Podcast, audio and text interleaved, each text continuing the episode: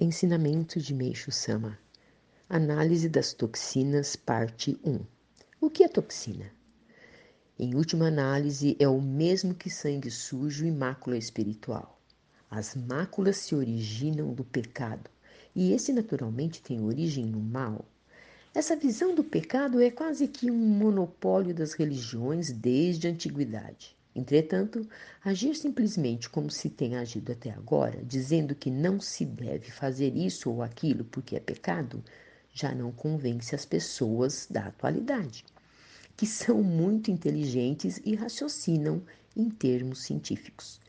Deve-se, portanto, basear a teoria em fatos e argumentos sólidos. Este mundo em que vivemos é formado pelo mundo espiritual e pelo mundo material. Da mesma maneira, o homem é formado de espírito e corpo, e ambos, numa relação íntima e inseparável, têm por princípio a identidade espírito-matéria. Sendo assim, quando as máculas do espírito se refletem no corpo, o sangue se suja, reciprocamente. Quando a impureza se reflete no espírito, torna-se mácula. Como este ponto é de importância fundamental, pediria que o levasse em consideração.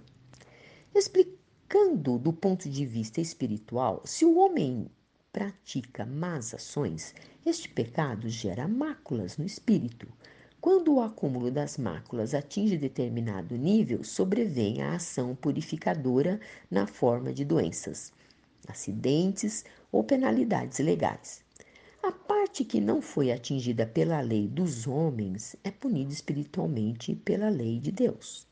Portanto, como Deus é absoluto, se a pessoa escarpar habilmente as penalidades, o castigo se refletirá na matéria através de sofrimentos maiores.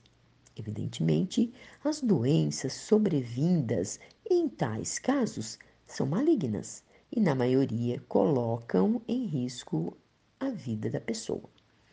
Quanto mais cedo ocorrerem as penalidades, mais brandas serão, podendo-se compará-las a empréstimos ou dívidas, que, quanto mais se demora a saldá-los, mais aumentam devido aos juros.